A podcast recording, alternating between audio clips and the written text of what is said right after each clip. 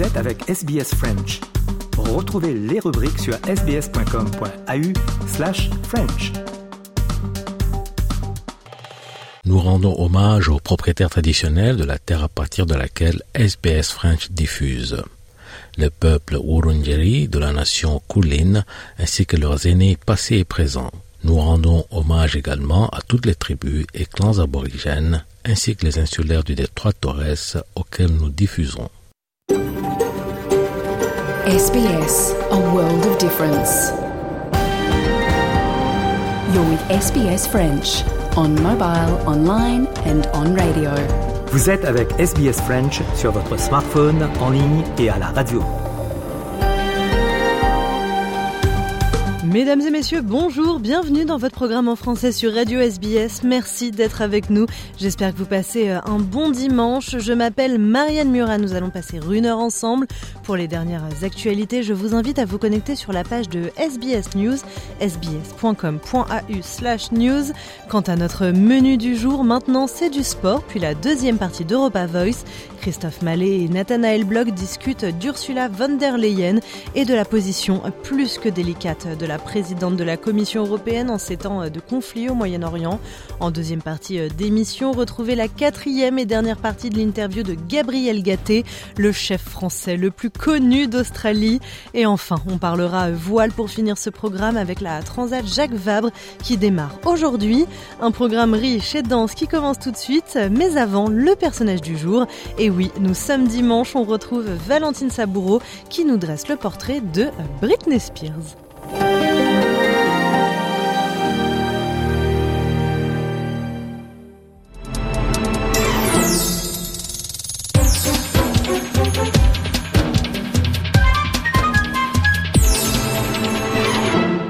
Va parler aujourd'hui de Britney Spears.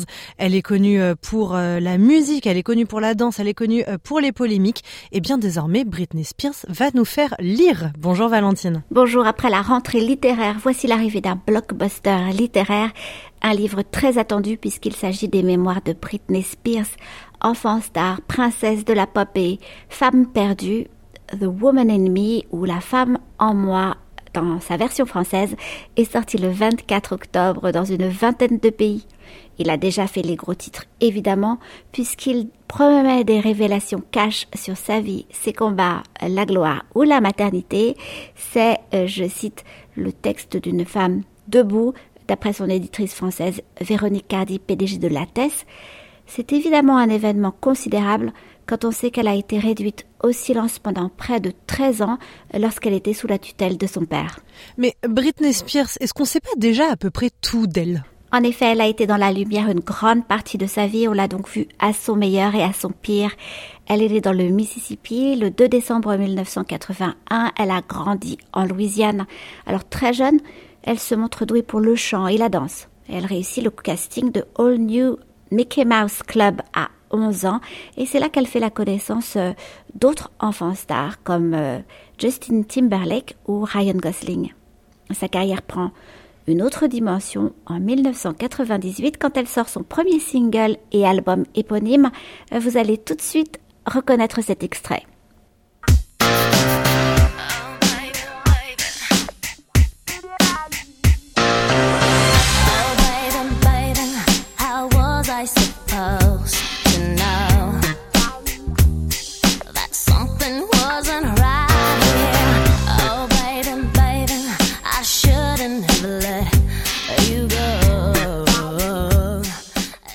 C'est un carton. Les deux albums suivants, Oops, I Did It Again et Britney, suivent le même chemin. Leur vente se compte en millions d'exemplaires. Mais Valentine, ce que vous allez nous expliquer, c'est qu'en 2001, eh bien, euh, la Teenage Queen a été remplacée.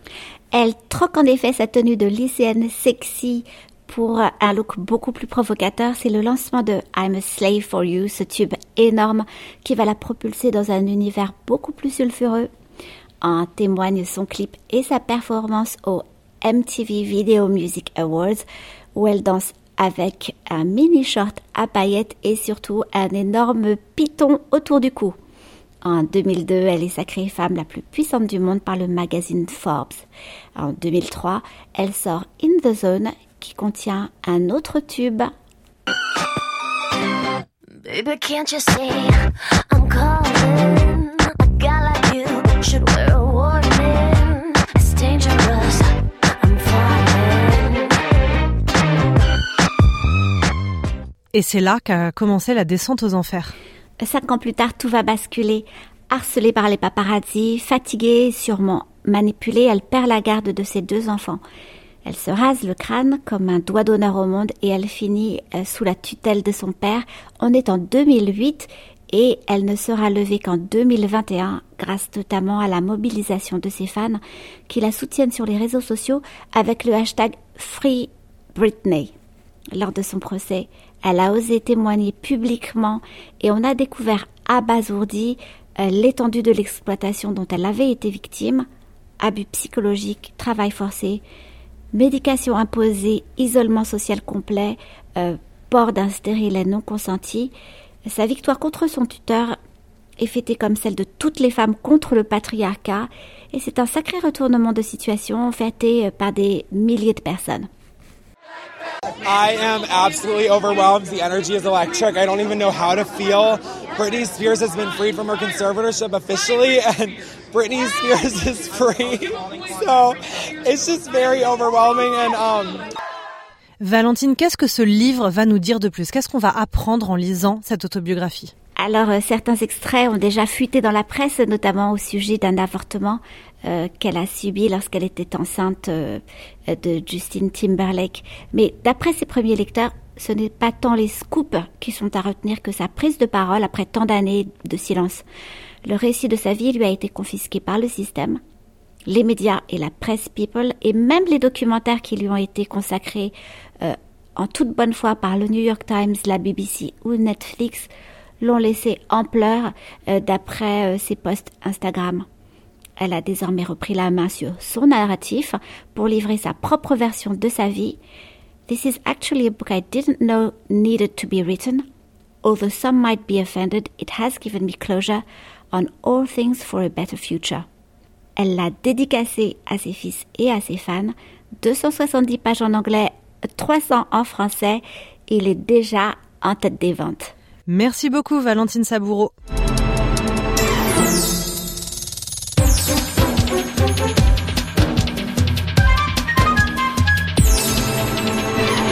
Je pourrais me tatouer notre histoire sur le bras, me mettre dans de beaux draps avec moi.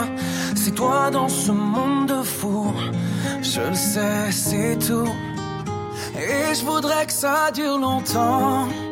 Amir sur les ondes de Radio SBS avec cette magnifique chanson Longtemps. Une courte pause messieurs dames et on retrouve Christophe Mallet pour le magazine des sports de ce dimanche.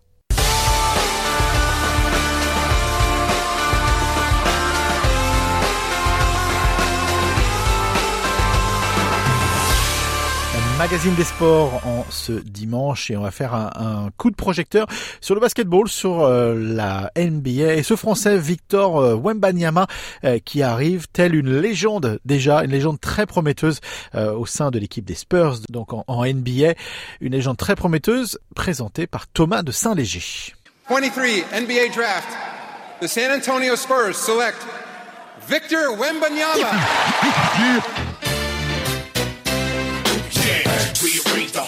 C'est une vraie chance de, d'être un joueur NBA. Le jeu, la manière dont tout bouge, et je suis fait pour ça. Quoi.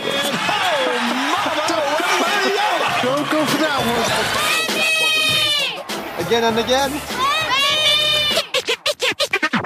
2 mètres 25 de talent à seulement 19 ans, Victor Wenbanyama est le joueur le plus attendu euh, de la nouvelle saison de NBA pour euh, ses débuts donc dans la prestigieuse ligue nord-américaine. Le prodige français portera le maillot des Spurs de San Antonio numéro 1 sur le dos et dans les yeux des amateurs de basket. Pourquoi?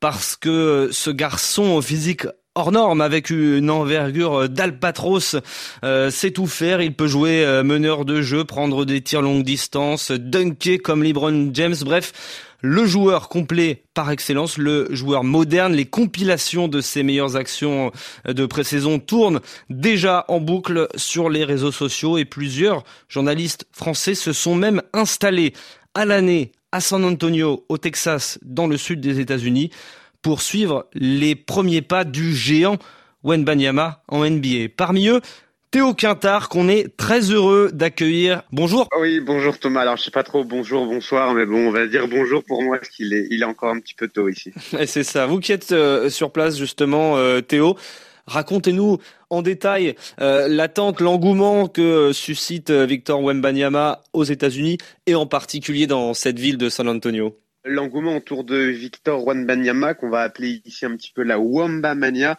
euh, est un petit peu démesuré. Voilà, la, la, folie des grandeurs un petit peu façon façon américaine. Euh, dans la ville, on dénombre entre 6 7 fresques euh, à son effigie, dont une avec euh, la Tour Eiffel, une autre avec un, un breakfast tacos qui est la, la spécialité un petit peu culinaire euh, de la ville, mais ce n'est pas tout. Si ça vous chante, on peut aussi manger un, un Burger avec du foie gras français. Alors pourquoi le foie gras français? Je ne sais pas trop. Euh, c'est peut-être un, un, délire de Texan, mais en tout cas voilà du foie gras français.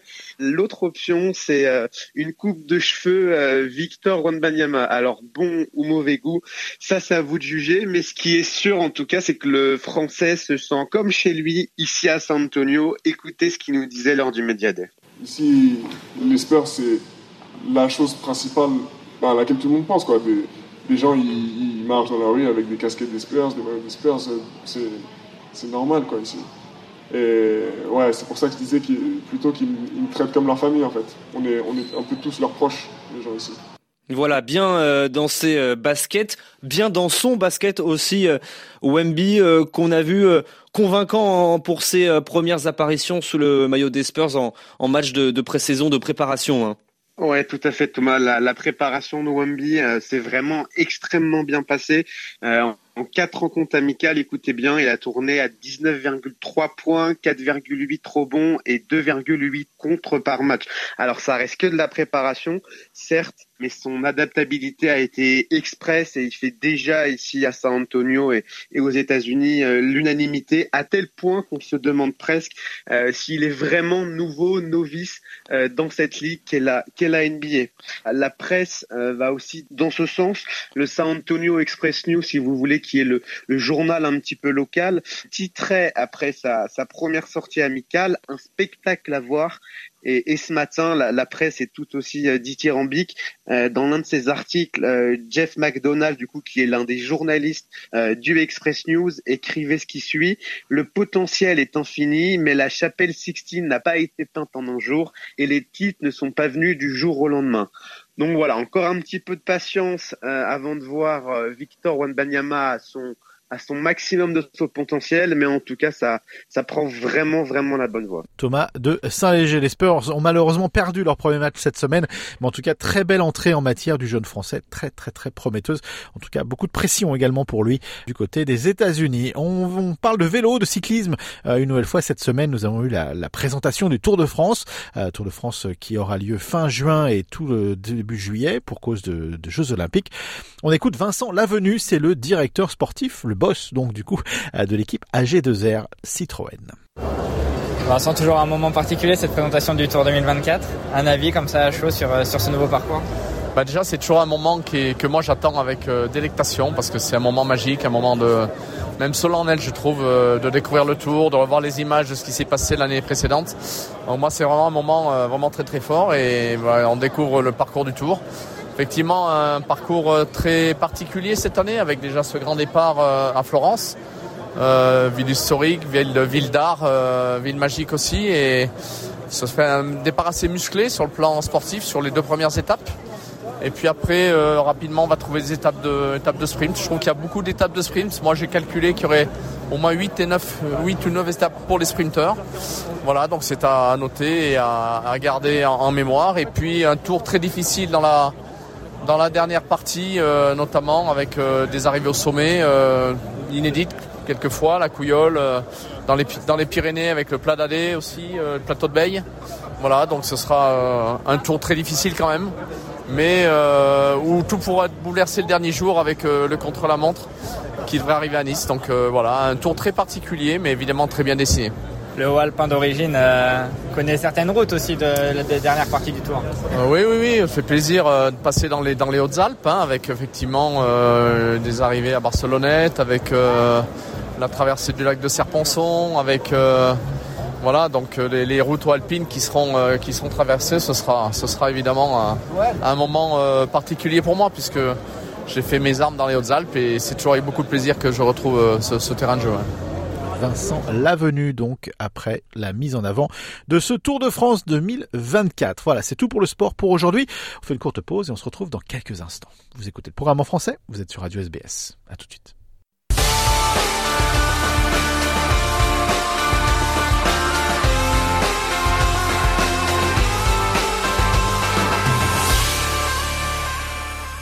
Reste calme.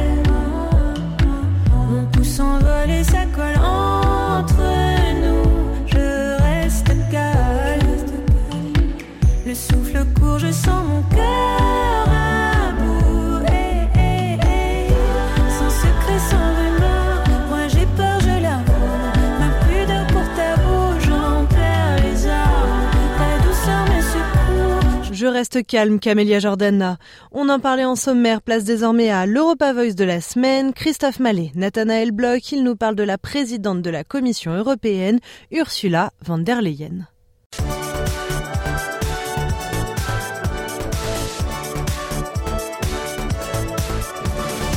Vous écoutez Europa Voice, hein, euh, deuxième partie de, de, de, cette, de cette Europa Voice, toujours avec Nathanael Bloch. D'un point de vue européen, maintenant Ursula von der Leyen, la présidente donc euh, de, de la Commission européenne, position un peu difficile quand même pour euh, pour elle, position compliquée. Euh, puisque bah, l'Europe c'est c'est à la fois compliqué euh, dans tous les États, mais elle euh, il y, a- il y a quelques il y y a quelques prises de position compliquées pour Ursula von der Leyen. Alors sur cette question d'Ursula von der Leyen et de l'Europe, euh, déjà en termes de timing, hein, il faut le il- faut le préciser.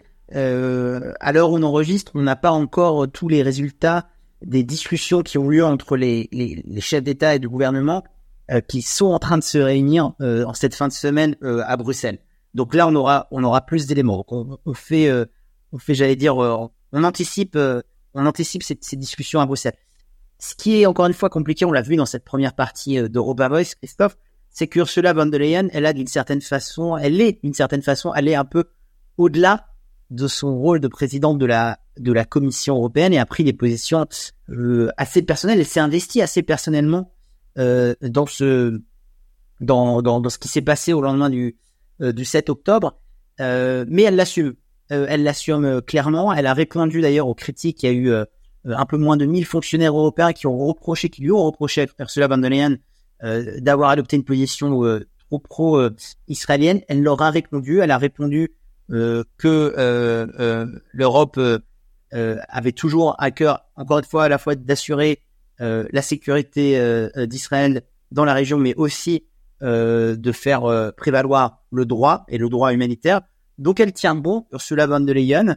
Ce qui est plus compliqué, Christophe, c'est que euh, on a même au niveau des, des 27 des désaccords, encore une fois, euh, euh, européens. On a euh, certains pays pour qui euh, la notion de cessez-le-feu n'est pas à l'ordre du jour, d'autres qui voudraient euh, peser plus lourdement pour que des convois humanitaires puissent passer. Donc on n'a pas encore de position arrêtée des 27, et ce malgré la réunion des, ministres des Affaires étrangères à, à Luxembourg cette semaine, et c'est pour ça que la réunion qui vient ou qui est en train d'avoir lieu là à Bruxelles va être importante parce qu'elle va définir aussi la position des chefs d'État et de gouvernement des 27 et donc que l'Europe, encore une fois, puisse avoir son rôle au même titre que Joe Biden les États-Unis, que Rishi Sunak et le Royaume-Uni, que même les individus, euh, enfin les, les individuels de, des gouvernements en Europe, comme Emmanuel Macron, ont eu une position euh, très déjà ferme et déterminée sur euh, sur le conflit en cours. Mais il y a quand même eu 26 000 personnes qui ont signé une pétition qui ont demandé la résignation d'Ursula von der Leyen. C'est c'est pas un petit chiffre, c'est forcément euh, c'est forcément un coup de pression. On entend des euh, des députés européens d'un peu partout, euh, Irlande, euh, euh, qui qui appellent à sa démission directement. Donc euh, à quel point ça la ça la ça la c'est un défi pour elle, à quel point ça la ça la challenge, comme on dirait en anglais. Bon, il faut déjà euh, analyser ces chiffres au, au regard du, du- nombre d'habitants de l'Union euh, européenne, auprès des, des, des 475 millions. Euh, non, mais effectivement, déjà, euh, soyons très très très transparents, euh, Christophe. euh, ici, on, on essaye de, de discuter, de le faire de manière euh, euh, euh, dépassionnée, d'analyser euh, euh, les faits, hein, de, de pas forcément prendre position, mais d'essayer de mettre en lumière euh, et, et de faire de la pédagogie de ce qui est en train de se passer. Mais c'est un sujet qui est éminemment, euh, à la fois, j'allais dire, et politisé et euh, qui se prête à des à des passions euh, virulentes de part et d'autre. Donc cette pétition, elle est elle est elle est aussi là parce que on parle euh, du conflit israélo-palestinien. Euh, ça c'est la première chose. Ensuite, on n'a pas, deuxième on n'a chose, pas vu 26 000 signatures sur, euh, sur la guerre en Ukraine. hein. Ça, c'est un peu pas vu. Euh, Non, mais c'est c'est ce que je suis en train en fait de- de- d'essayer d'illustrer, c'est que pour un conflit aux portes de l'Europe, en l'occurrence euh, euh, entre la Russie et l'Ukraine, euh, on n'a pas vu une telle mobilisation de l'opinion. Donc il y a aussi quelque chose qui cristallise euh, l'opinion publique parce que c'est le conflit euh, euh, israélo-palestinien. Ensuite, encore une fois, euh, euh, là, ce qu'on reproche, euh, j'allais dire, ce qu'on reproche plus à Ursula von c'est moins sa, la position qu'elle a eue que d'être un petit peu sortie de son périmètre en tant que présidente de la commission par rapport, encore une fois, aux réunions des ministres des Affaires étrangères, par rapport aux décisions des chefs d'État et de, et de, et de gouvernement, par rapport au, vote euh, euh, du Parlement européen. Euh, mais, mais elle a le droit euh, d'avoir son avis euh, et elle a finalement eu son avis autant à la fois comme présidente de la commission euh, que comme Ursula von der Leyen.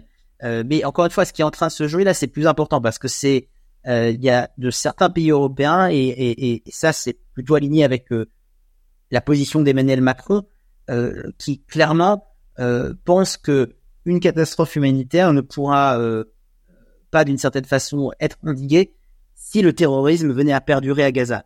C'est-à-dire que il y a une affirmation encore une fois beaucoup plus euh, et là encore une fois on parle de faits hein, de, de, de ce qui s'est passé, mais il y a une affirmation beaucoup plus claire même au niveau de l'Union européenne euh, qu'il n'est pas possible de trouver une solution politique avec ce groupe terroriste. Il faudra passer par une solution euh, euh, politique. Cette solution politique, elle passe par les acteurs dans la région, par l'Égypte, par la Jordanie, elle passe par euh, la viabilité et l'avenir d'un État palestinien.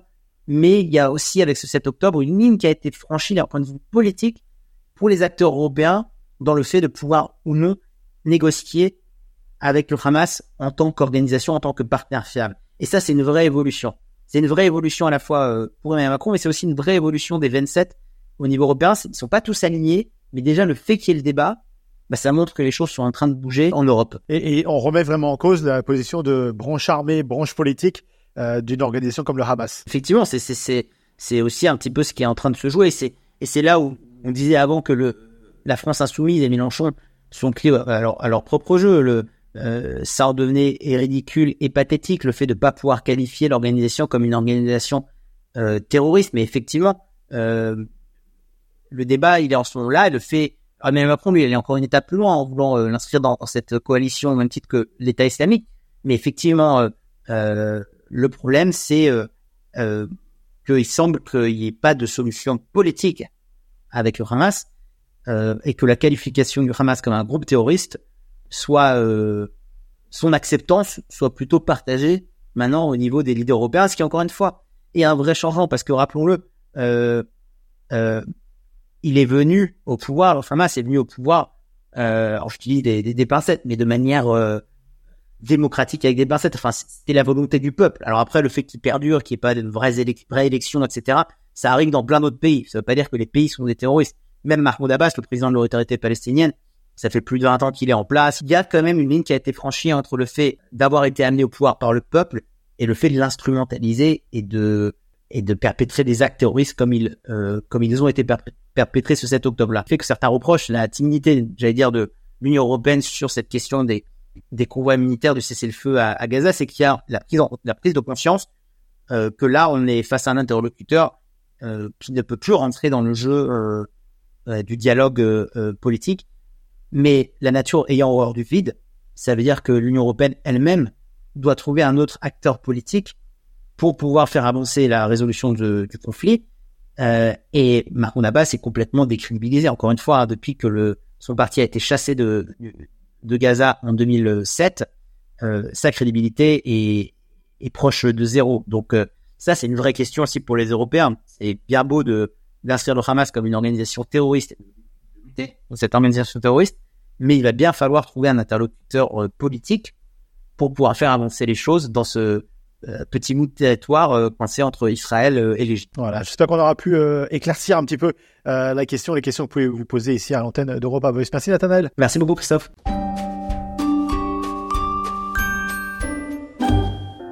Pourquoi les gens qui s'aiment sont-ils toujours un peu les mêmes?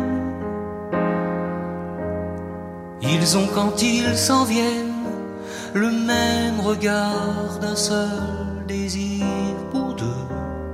C'était euh, William Scheller avec son titre euh, Un homme heureux. Allez, on va parler euh, cuisine à présent. Gabriel Gatté est avec Christophe Mallet. Suite et fin de cette interview culinaire. Interview que vous pouvez retrouver en intégralité sur notre site internet sbs.com.au slash French ainsi que sur toutes les plateformes de podcast. Gabriel Gatté, c'est juste après ça. SBS Food a tous les ingrédients pour votre prochain repas. Vous y trouverez des milliers de recettes issues des cuisines du monde. Essayez les petits plats des experts de SBS Food et regardez comment ils les réalisent pas à pas. sbs.com.au slash food. Ça, c'est intéressant parce qu'on peut en parler maintenant. Ça, on peut dire que c'est l'école Escoffier. Oui. Donc c'est totalement Ah, complètement. comment euh, la façon dont Escoffier a, a rénové la cuisine française, ce qui fait qu'aujourd'hui, euh, on se rend pas compte à quel point, si on se rend compte, mais si on est étranger, peut-être on se rend pas compte à quel point Escoffier a changé la donne de la cuisine française en créant ça justement. Oui, oui, oui. C'était un, un organisateur exceptionnel. Mhm. C'est quelqu'un qui avait plusieurs brigades. C'est quelqu'un qui en même temps était chef de cuisine de plusieurs établissements. Et là, on est en train de parler de 1900, d'accord? Mhm. Et même un, un petit peu avant, un peu plus tard. Donc c'est maintenant, on a quelques cuisiniers dans le monde qui font ça. Il y en a quelques-uns à Melbourne, a- en France, il y a Alain Ducasse, il y a, il y a plusieurs grands cuisiniers qui arrivent à, à gérer quelques grands restaurants. La plupart des grands cuisiniers n'arrivent pas à, gérer plus d'un restaurant. Mhm. C'est c'est assez, c'est beaucoup, c'est trop même. Euh, et Escoffier déjà faisait ça à ce moment-là. Il s'était associé avec euh, avec Ritz. Et alors, ils avaient plusieurs plusieurs établissements. Et Escoffier, il a vraiment euh, établi que de façon à être efficace, euh, c'est plus facile s'il y a quelqu'un qui s'occupe de faire toutes les sauces, donc tous les fonds de, et toutes les sauces prêtes à, prêtes à servir ou servir à finir à la minute. S'il y a quelqu'un qui s'occupe de tous les légumes, s'il y a quelqu'un qui fait les pâtisseries. Donc, il a établi tout ça pour les grandes brigades et il a fait ça d'une manière, euh, un grand succès. Et, et c'est un modèle qui est encore euh, encore appliqué aujourd'hui en fait. Complètement. Dans, dans tous les grands restaurants, c'est comme ça que ça fonctionne. C'est ce qui fait que la cuisine française est différente, vous pensez? La cuisine française, elle est très organisée, c'est-à-dire que tout est écrit. Mhm. Son guide, l'Escoffier, et il y en a d'autres, hein, des guides où on commence avec du lait euh, qu'on fait chauffer, on, on mélange du beurre avec de la farine, on met le lait là-dessus, ça fait une sauce blanche, on met du fromage, ça fait autre chose, on met des capres, ça fait autre chose, et la même chose comme ça. Donc il y a et, donc et puis il y a toutes les, les façons de couper les légumes, les brunoises, les juliennes et tout ça. Et il y a donc c'est répertorié. Il y a un, il y a un petit livre qui vraiment merveilleux qui s'appelle le répertoire de la cuisine où tout est écrit en dans, en, en alphabétique ordre. D'accord, ok. Et alors, euh, c'est ce qu'on apprend. Donc, c'est quand cuisinier, on sait où commencer.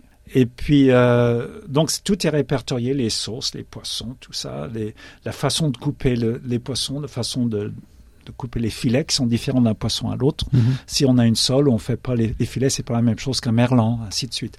Donc, tout ça, c'est écrit. Et donc, ça, ça rend les choses faciles. Et quand on voyage le monde, même si les gens disent maintenant, surtout les, je m'excuse, hein, les anglo-saxons Ouais, ouais. qui disent oh les Français c'est fini la cuisine maintenant, euh, Mhm. les Espagnols. Si on va dans une école de cuisine en Angleterre ou dans une cuisine en, en Espagne, on apprend la cuisine française, on apprend les bases, on apprend Mhm. le vocabulaire français. Moi, je suis allé en, en Inde Mhm. faire un, un reportage une fois sur le sur les épices. Je suis allé au Taj Mahal, les cuisiniers étaient indiens. On est allé dans la cuisine pour leur dire bonjour. Et je dis que, comment est-ce que vous avez appris euh, votre métier? Ils disent oh on a été à l'école de non, au collège et Ouais. on apprend la cuisine française. Après ça on se Bah voilà, spécialise la sur la. Ouais, en Inde. Ils apprennent à faire les fonds, ils apprennent à faire la, la sauce hollandaise, le beurre blanc, le, Mhm. les sauces brunes et tout ça. Les roues qui sont Oui. euh, très importants, c'est clair. Oui, Et l'Australie, alors parlons de l'Australie, euh, Gabriel Gatté. Euh, comment vous, un jeune Français, se retrouve en Australie? Alors que c'est encore, une question d'opportunité, je suppose. Ben, C'est-à-dire que euh, après Paris, je suis allé à Londres, travailler dans un, un, un hôtel. Mais déjà, pour l'époque, désolé, mais pour l'époque, c'était déjà assez innovant. De, Oui. d'un jeune comme vous de se dire bon bah je, vous, vous avez vos, vos acquis Ouais. Et ce sera le véhicule euh, pour voyager un petit peu et vous dites à Londres c'était à côté mais à l'époque il n'y avait pas l'Eurostar c'était Oh, un mes autre parents pays disaient qu'est-ce que tu vas aller faire là-bas? Ouais, voilà c'est ça Mais tu sais, tu vas rien comprendre. Alors, ce qui s'est passé, c'est dans travaillant à des grands chefs. Ces grands chefs commencent à voyager déjà dans les années 70. On leur demande d'aller à Tokyo, on leur demande d'aller Mhm. à New York, on leur demande de faire un grand dîner là-bas, tout ça. Donc nous, on assiste, on fait ci, on fait ça. Les, les, les, les garçons parlent l'anglais, ils ont les, les clients sont américains, les clients sont anglais. Euh, et euh, tout le monde dit, euh, même plus tard avec Paul Bocuse, il m'a dit, Gabriel, mon regret, c'est de ne pas avoir appris l'anglais. Mhm. C'est vraiment pratiquement mon seul regret. D'accord. De ne pas être capable de communiquer en anglais. Donc à ce moment-là, moi, je me suis aperçu, bon, bah, il faut que j'aille en Angleterre pour travailler sur mon anglais. Il, me semble c'est ce qui est en train d'arriver.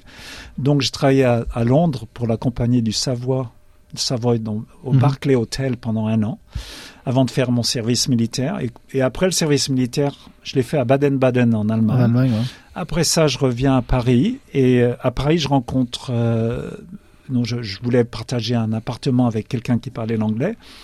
Et puis, je tombe sur une Française qui revenait de voyager. Et puis, elle avait une amie australienne qui nous a rencontrés dans un, pour prendre un café. Et euh, c'est Angie qui est devenue mon épouse. C'est incroyable cette histoire. Je la Donc, connais, je la connais, ouais. c'est incroyable de se dire. 1976. D'accord. Donc c'est en 76, Mhm. on passe un peu de temps ensemble, on va, on retourne en Angleterre parce que c'est là qu'elle pouvait travailler et moi aussi. Mhm. Elle pouvait pas travailler en France à ce moment-là Ouais. quand on était australien. Elle n'a pas trouvé un travail, elle était prof de langue déjà. Euh, moi j'ai travaillé à, à Oxford comme cuisinier. Et puis euh, on est rentré en France parce qu'elle pouvait pas travailler. J'ai, on est resté trois quatre mois où j'ai fait du travail euh, pour remplacer des, des chefs qui étaient malades. Et puis on est venu en Australie en, en 1977. Adélaïde, c'est ça? Adélaïde, well, euh, Angie de Melbourne, mais on a, elle, elle enseignait à Adélaïde avant de faire son voyage en Europe. Mhm. Et là, là, été quoi? C'était le choc euh, culturel? Parce que l'Australie de 1976, euh, ah oui, c'était c'était autre chose quand même. hein. C'était autre chose. Il y avait des bonnes choses, c'est-à-dire que euh, bon, le, il y avait des bons poissons et de la bonne viande. Mhm. Les choses n'étaient pas chères. D'accord. On pouvait acheter la moitié d'un d'un agneau au marché Mhm. pour 10 pour 10 dollars. D'accord, ok. Quand vous voyez les pubs, les pubs euh, de certains supermarchés aujourd'hui, euh, nourrir votre famille pour 10 dollars, euh, Ah ouais. là c'était un agneau, la moitié d'un agneau. Oui, oui. Et à ce moment-là, l'agneau en France coûtait trois fois plus cher. D'accord. La viande déjà coûtait cher en France il y a 40-50 ans. Est-ce que les produits étaient déjà bons en Australie? On va, on va en parler, mais les produits en Australie sont globalement bons, voire très bons. Il y a de bons produits ici. Oui. Est-ce qu'à l'époque c'était déjà le cas? Oui, il y avait, il y avait des bons légumes, mais c'était limité. D'accord. Les choses étaient limitées. Il y avait, il y avait très peu d'herbes, par exemple. On- ou alors fallait aller dans des endroits spécialisés. Il y avait une ou deux euh, boutiques asiatiques, ou, à Melbourne, par exemple, Mhm. où on pouvait acheter, euh, euh, une- des, non, par exemple, de, du, De la ciboulette, par exemple. La- La, la ciboulette, on, dans, chez, le, chez le, la plupart des, des maraîchers, ils étaient grecs ou italiens. D'accord. Donc, Il y avait euh, cette culture alors. il y avait un peu de culture, mais euh, la plupart des gens mangeaient pas, par exemple, euh, des courgettes Mhm. ou des aubergines. Parce que c'était pas un truc qu'ils aimaient. Donc c'était toujours les mêmes légumes qu'on trouvait au même endroit. Les fameux meat and to veg à l'anglaise en fait. Exactement, des petits pois, Mhm. des carottes, des haricots verts, des choux Bruxelles, Des pommes de terre. des pommes de terre, bien sûr, beaucoup de pommes de terre. Donc c'était c'était le choix qui était limité. La viande était bonne, Mhm. il y avait des bons bouchers, il y avait de bonne viande. Le poisson était bon, mais la, la variété est très très très limitée. Il y a les, les, enfin à l'époque, je disais que ça changeait un petit peu, mais pas assez. Les Australiens, ils ont anglo-saxons, ont toujours un petit peu de problème à choisir leur poisson. Mhm. Il y a quelque chose qui qui clique pas D'accord. comme, comme nous en France. Quand on est en Bretagne, qu'on va au marché, on voit ah, les, les, tous- les fruits de mer qui Ouais, bougent. ouais. qui bouge. Ici, il y a rien qui bouge. Ouais. Ça, ça peut, pas bouger. Et la moitié, c'est congelé. Mhm. Et puis euh, un- après ça, là, le reste, il y a un petit peu qui est frais. Donc ah, idéalement, faut acheter d'ici. Puis après ça, c'est déjà en filet. Mhm. Au supermarché, tout est en filet. Mhm. En supermarché, si on va dans un supermarché en France, maintenant, Oui, il y a plein de poissons. il y a plein de poissons. Et il y a quelqu'un avec des bottes, il y a quelqu'un qui a un tablier blanc, Mhm. et puis qui a un jet d'eau pour Et- rincer tout ça. Et des grands couteaux. Et des grands qui peuvent couteaux. vous faire le filet devant vous. Voilà. Ici, maintenant, non. Mhm. Non, il y a, il y a toujours le saumon, il y a un ou deux poissons, euh, il y a des crevettes qui ont tous été congelées, bien sûr. Mhm. Il y a, il y a rien qui bouge. Et puis, c'est limité, Mhm. encore. Par contre, on a, on a de la viande qui est convenable. Ouais. Les affaires sont devenues chères. Mais à ce moment, bon, pour re- revenir en 1977, c'était limité, mais il y a des bonnes choses. Euh, je pouvais quand même faire une cuisine française. Et après trois ans, d'ailleurs, à chaque fois que je faisais des... Enfin, je, je travaillais dans un restaurant brièvement. Après ça, j'ai commencé à faire des dîners à domicile parce Mhm. que c'était la façon pour moi de pouvoir travailler, euh, de faire ma cuisine à moi plutôt A à que la cuisine voilà. d'un restaurant que j'aimais pas. D'accord, ouais. Mhm. SBS en français. Partagez nos rubriques sur Facebook. Comme promis, on termine cette émission avec la Transat Jacques Vabre. Elle s'élance aujourd'hui du Havre en France. Interview. SBS French. Mardi, jeudi, samedi et dimanche à 13h ou à tout moment en ligne.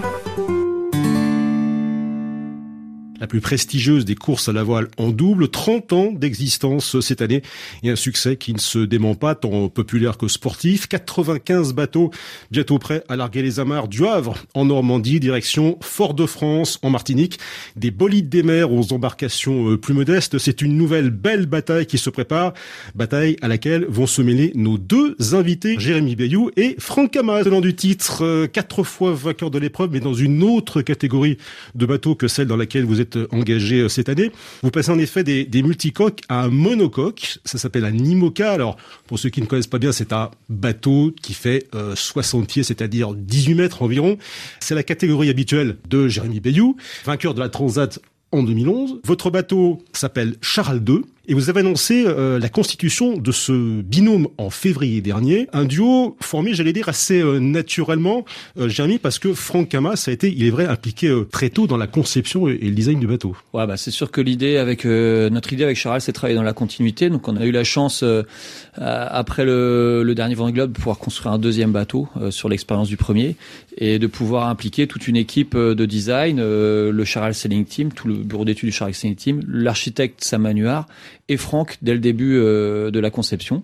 Et donc on collabore depuis 2020 sur ce projet-là. Et puis bah, tout naturellement, Franck euh, a embarqué après parce que c'est aussi quelque chose qui fait très très bien et avec avec talent euh, pour mettre au point le bateau tout d'abord avant la route du Rhum l'année dernière et puis pour toute la saison en double on l'a confirmé effectivement on l'a annoncé en février euh, euh, pour peut-être toute cette saison 2023 Association naturelle, Franck, euh, mais vous voir quand même sur un IMOCA, c'est c'est pas habituel puisque vous c'est plutôt habitué des multicoques, euh, des, des trimarans. Qu'est-ce qui vous a séduit chez dans le projet avec Jérémy Bayou? Bah déjà, le projet avec Jérémy, avec Charal, c'est un projet euh, gagnant, avec l'ambi- l'ambition de gagner cette Transat Jacques Vabre. C'est vrai que je l'ai gagné euh, euh, quatre fois, mais donc j'espère la gagner encore une fois avec avec Jérémy. Je découvre la classe IMOCA. La, la classe IMOCA, c'est les bateaux du Vendée Globe. C'est une classe extrêmement dynamique avec une quinzaine de bateaux neufs en quatre ans. Il n'y a aucune classe de course au large avec cette activité dans le monde et, et d'en faire partie, ça permet de d'avoir des réflexions très poussées quant à la technique, d'avoir une concurrence exacerbée lorsqu'on est euh, sur l'eau et c'est ce que je recherche et c'est ce qu'on recherche tous quand on fait de la compétition, c'est d'avoir une belle concurrence et d'avoir des très beaux bateaux, compliqués à mettre au point euh, certes, euh, mais c'est fabuleux de travailler avec des équipes comme celle de Jérémy, des, des designers comme euh, comme Sam Manuard pour faire ce bateau euh, le Charal 2 le, le plus rapide au monde. C'est pas évident. Et, euh, et c'est tant mieux que ça soit pas évident, c'est ce qui nous excite. Charal 2 a fait sa, sa première grande course, c'était sur la route du Rhum euh, C'est ça. l'an dernier. Mais entre aller sur la route du Rhum et le début de la conception, euh, ça a pris combien de temps pour mettre euh, vraiment un, un- un bateau euh, à l'eau?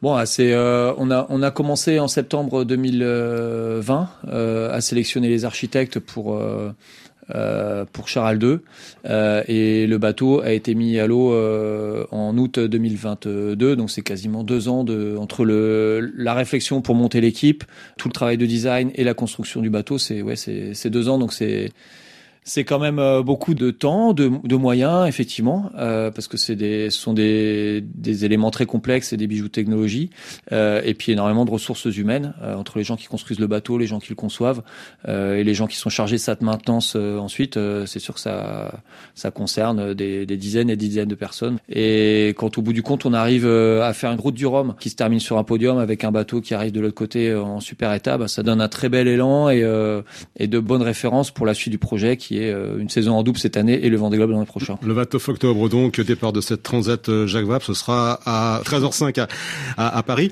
Franck, vous y avez participé euh, six fois.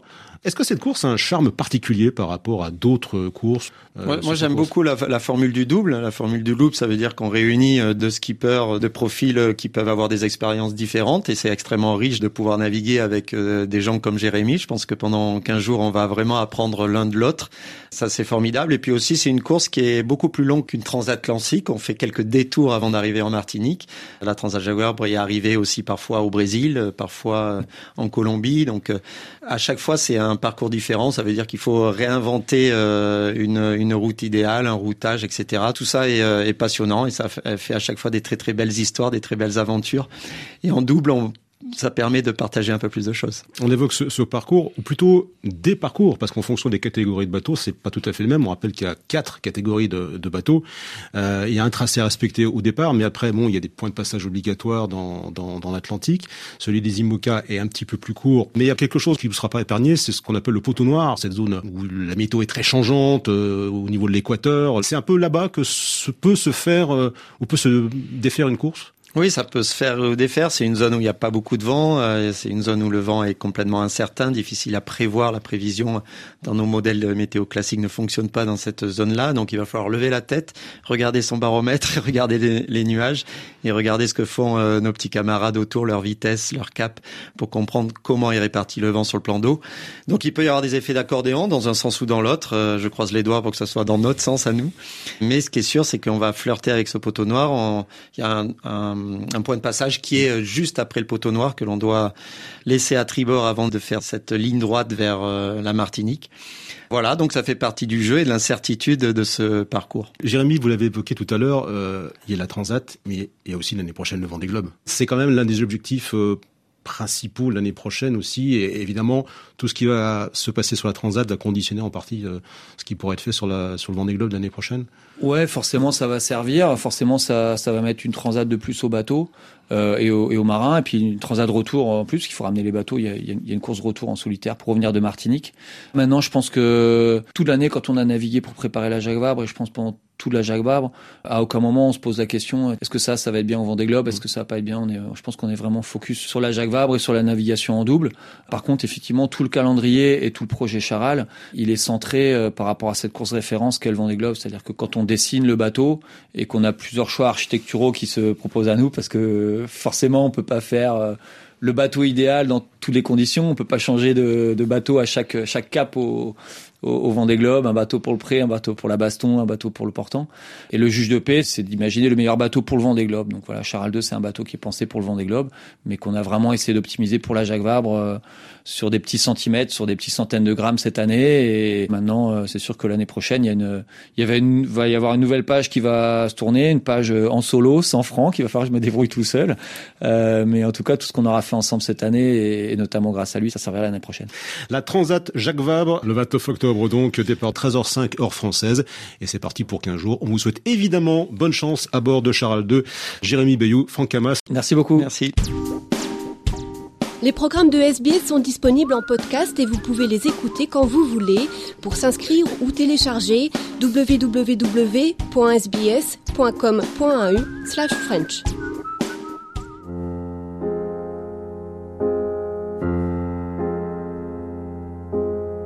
Voilà pour votre programme de ce dimanche 29 octobre 2023. J'espère qu'il vous a plu. Merci beaucoup, messieurs, dames, de votre fidélité. Vous pouvez bien sûr euh, le retrouver sur le site internet de SBS French. Et pour les dernières actualités, rendez-vous sur SBS News, sbs.com.au slash news. Votre prochain rendez-vous avec le français, c'est mardi, même fréquence, même heure. Je vous souhaite de passer un excellent dimanche après-midi. Au revoir.